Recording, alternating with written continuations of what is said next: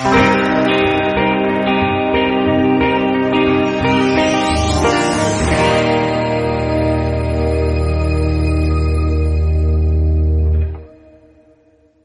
el capítulo de hoy decidí hacer un resumen de dos noticias que son eh, muy importantes. Una sobre todo es dolorosa, una noticia complicada. Lo había dicho cuando hice el capítulo de la niña Fátima que resulta muy complicado hablar de estos temas, pero son importantes que los hablemos, que los expliquemos, porque no se pueden quedar nada más en las noticias y ya, sino que tienen que impactar, tienen que entrar a la conciencia de todos, de todas, para poder hacer algún cambio, para poder exigir como sociedad que las cosas cambien y no acostumbrarnos al dolor y pues como se dice, ¿no? Evitar el dolor de las personas, pero sobre todo hacernos conscientes, creo que es lo más importante. Así que bueno, te traigo dos noticias, vamos a platicar hoy aquí en Noticias por No Juan Carlos desde Merci Café, a quien les, agradezco como siempre la cordialidad de invitarme.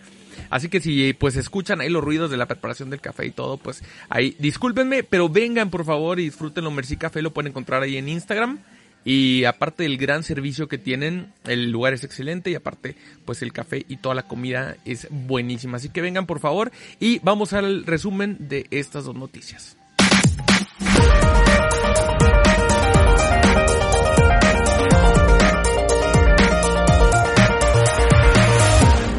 Inicio con este suceso eh, desgarrador, creo que es la palabra que podría usar para describir cómo eh, sucedió qué es lo que pasó, que posiblemente tú lo escuchaste en las noticias, lo leíste en los medios de comunicación, pero bueno, ¿cómo explicar o cómo contar estos hechos?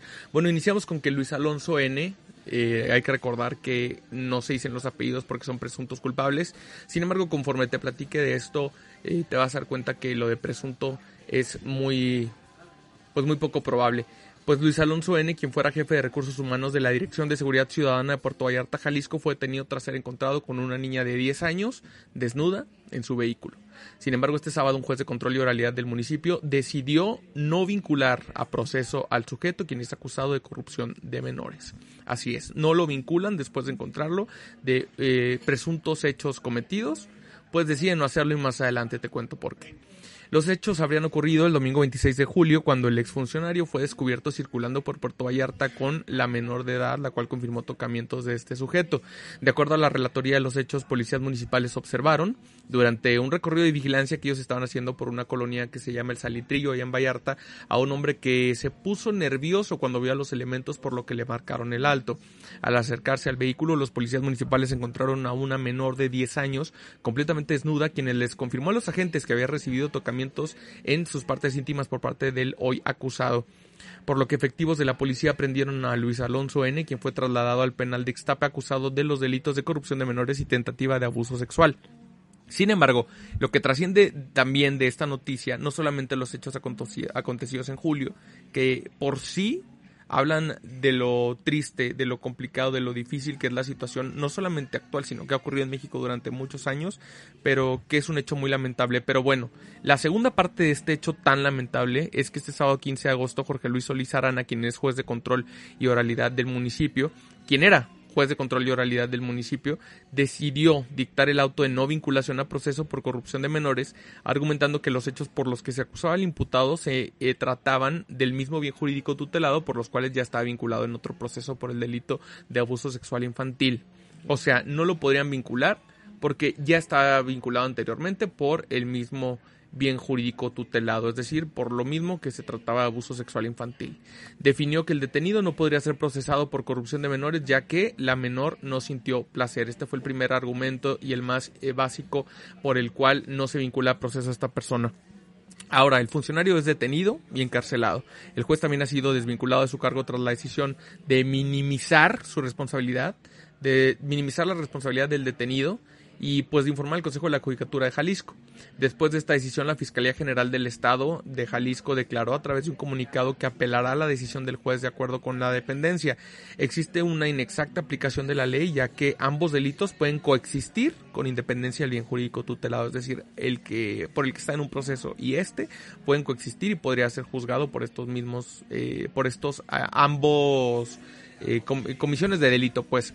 La Fiscalía General del Estado también consideró que la resolución otorgada vulnera el principio de legalidad y seguridad jurídica, además de que esta decisión violenta los derechos de la víctima, dado que vulnera el principio de máxima protección y el interés superior de la menor de 10 años de edad, dejando además de lado la perspectiva de género. Arturo Dávalos Peña, quien es alcalde del municipio, declaró su desaprobación de los hechos cometidos por un funcionario público, cuyo trabajo dijo es proteger a la ciudadanía. Por otra parte, un colectivo nacional de abogadas reclamó este lunes a las autoridades mexicanas investigar si un funcionario descubierto con esta menor desnuda en su automóvil está vinculado a una red de trata de menores, así lo señalaron. El Comité de América Latina y el Caribe para la Defensa de los Derechos de las Mujeres exigió al Ayuntamiento de Puerto Vallarta y a la Fiscalía de Jalisco hacer las investigaciones para determinar quiénes pudieran estar protegiendo a Luis Alonso. Sandra Quiñones Domínguez, quien es miembro del comité, declaró que se ha dictado y se detectó también que el inculpado se movía en algunas áreas de Puerto Vallarta en donde operan redes de pornografía y de turismo sexual, algo que es eh, altamente conocido, por lo que podría ser que haya más personas detrás, así lo apuntó. Aquí quiero hacer una acotación y es que tan solo en los últimos meses han sido registrados en la zona de manera oficial 67 casos de niñas y niños que han sufrido violencia y abuso sexual. Quiñones Domínguez afirmó también que la familia de la menor vulnerada es de origen humilde y ha sido acosada por diversas instancias, como ocurre en la mayoría de los casos que pretenden denunciar a un caso similar. Eso también es bien sabido. La activista y abogada Guadalupe Ramos señaló que aunque la fiscalía no confiscó la ropa del exfuncionario ni realizó un peritaje de fluidos al interior del coche como evidencias, hay elementos para concluir que la menor fue víctima de abuso sexual. Señaló el propio fiscal general el, fiscal estatal dijo que el primer peritaje no se advertía violencia sexual. ¿Qué más quieren de violencia sexual? Que un adulto funcionario público tenga arriba de su carro una niña menor de 10 años. Y yo le agregaría desnuda. Esto es algo importante que tenemos que cuestionar, donde aparte de una declaración de la menor de haber dicho bajo qué circunstancia la menor mentiría, cuando todos los hechos apuntan a que así sucedió. Eh, como te comentaba, esta organización, CLADEM, y otros colectivos de activistas no se quedan solo en la discusión de si la primera imputación va con o sin agravantes y si la segunda que fue rechazada. Solicitaron formalmente con un escrito que se investigue mucho más a fondo el caso, es decir, si hay una red de corrupción detrás de este funcionario exfuncionario. Aunque la identidad de la niña y de su familia se ha mantenido en absoluta confidencialidad, respetando obviamente eh, la seguridad de esta menoría y su familia, la activista comentó que el ahora exfuncionario no la conocía previamente, sino que presuntamente la estuvo cazando porque se movía en la zona donde él buscaba a sus víctimas. Y nos preocupa porque Vallarta es un destino de turismo sexual y de turismo sexual infantil. Aquí está enclavada una parte de una red de prostitución y pornografía infantil. Y que el imputado haya sido el jefe de recursos humanos de la Dirección de Seguridad Ciudadana nos alarma muchísimo porque es una conducta que sabemos que no actúan solos tanto para consumo como para protección. Nos queda claro que hay muchos más detrás de esto, muchísimos más, así lo subrayó la defensora. Ahora, una de las investigaciones que están pidiendo es que se cruce información entre dependencias y lugares donde él ha trabajado para encontrar si había antecedentes de quejas o denuncias contra él, pero hasta ahora no han tenido respuestas. Y bueno, que la Fiscalía no ha adelantado si piensa presentar más acusaciones. En un comunicado del 8 de agosto refirió que estaba buscando datos de prueba de la presunta responsabilidad del imputado en otros delitos y ha insistido en que trabaja para fortalecer el caso.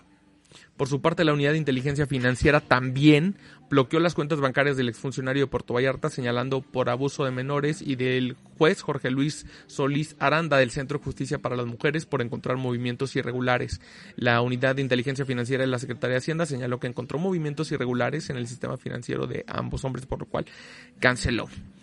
Y bueno, antes de concluir con esta lamentable nota de la que, como te digo, pues tenemos que estar informados, Quiero destacar eh, eh, este dato que estuve investigando y es que para que te des cuenta de lo grave que, sucede, porque este hecho por sí mismo habla de la gravedad del asunto. Es decir, este hecho por sí mismo es delicado, es doloroso y no puede suceder. Y como le sucedió desafortunadamente a esta menor, le sucede a muchos niños y niñas. Aquí para que te des una idea, una de cada cuatro niñas y uno de cada seis niños sufren algún tipo de abuso por parte de un adulto antes de llegar a la mayoría de edad. Ahí está el dato una de cada cuatro niñas y uno de cada seis años. Cerca de 2.000 infantes de cada 100.000 son violados en nuestro país y 5.000 niños y niñas de esa misma cifra sufren algún tipo de tocamientos, esto según el INEGI. Según la OCDE, lo decía en el episodio pasado del debate del PIN parental, México ocupa el deshonroso primer lugar en abuso infantil del Orbe desde hace más de dos años, así que pues no hay nada que presumir México a la cabeza de este y más acontecimientos de los cuales desde luego tenemos que hablar y estar pues muy pendientes. Vámonos a la siguiente noticia.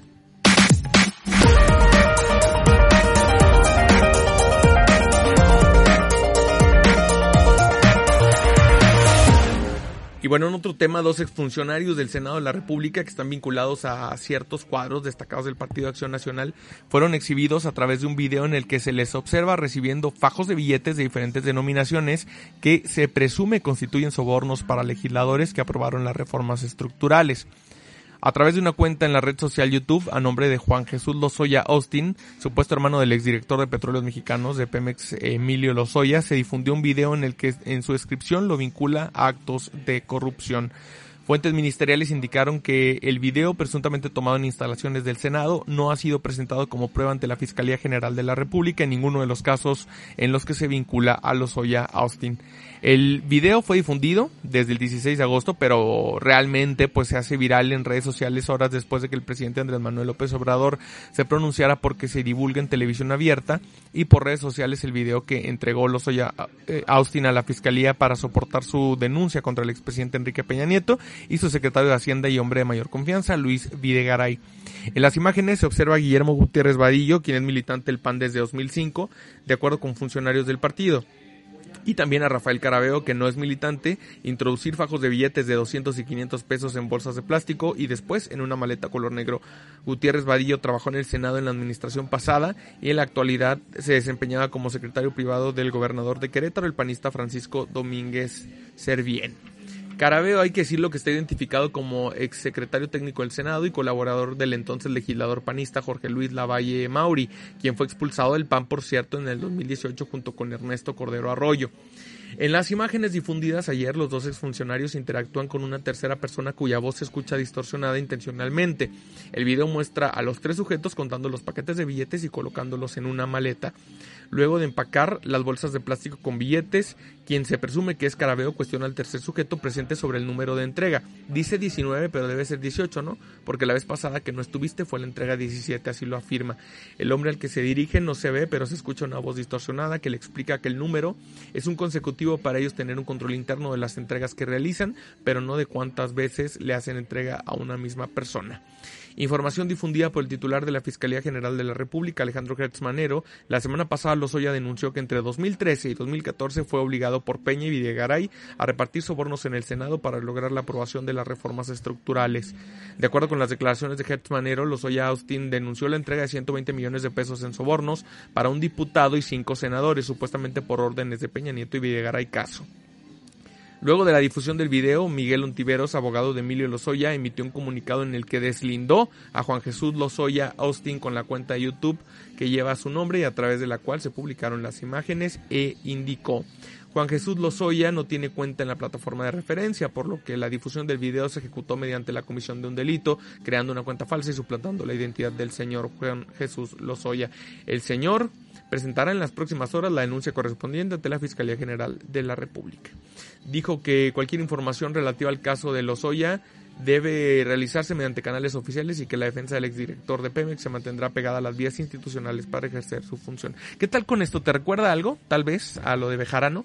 Pues bueno, en esta nueva edición donde se delata posible corrupción y que desde luego, bueno, ya salieron del PAN, ya salió Marco Cortés a decir que se van a, a, destituir y que se hagan las investigaciones correspondientes y que en caso de que haya corrupción efectivamente, pues van a ser expulsados del partido. El presidente Andrés Manuel López Obrador expone este caso en la mañanera, que es lo que precisamente, como te comentaba anteriormente, lo viraliza, pero que nos pone a todos alertas de una situación que es conocida, que hay corrupción y veremos si este caso es presunta corrupción o si efectivamente se cometió y por qué se entregaron esos fajos de billetes. Vamos a estar muy pendiente de esto.